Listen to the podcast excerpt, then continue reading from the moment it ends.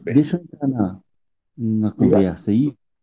Eu concordo com tudo que você falou, sabe, Ricardo?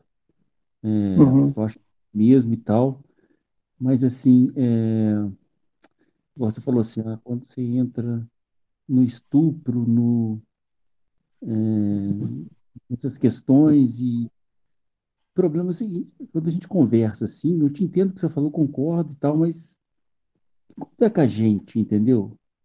E quando é com familiar nosso, entendeu? Quando a gente fala uma coisa genérica, não, porque a gente deve.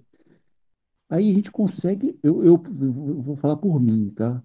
Eu uhum. consigo absorver isso. Eu falo assim, não, é, a gente tem que ser mais, é, a gente tem que ser mais tolerante, é isso mesmo e tal. Agora, quando o negócio bate na porta, cara, que é assim, o cara entrou na tua casa, estuprou tua mãe, matou tua mãe, e aí, cara, entendeu? E a, e bem, a. E aí você encontrou ele lá e o esfaqueou e o esquartejou. Isso também é Deus. Isso, isso, isso. Cara, e aí fica foda, né, cara? Aí é, o negócio fica tenso, né? E isso é vida, moço.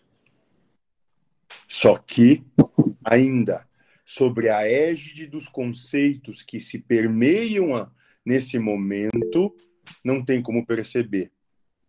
Mas essas situações se manifestam justamente para que, de maneira paulatina, comecem a se desanimalizar, não pelas ações, mas sim no julgamento.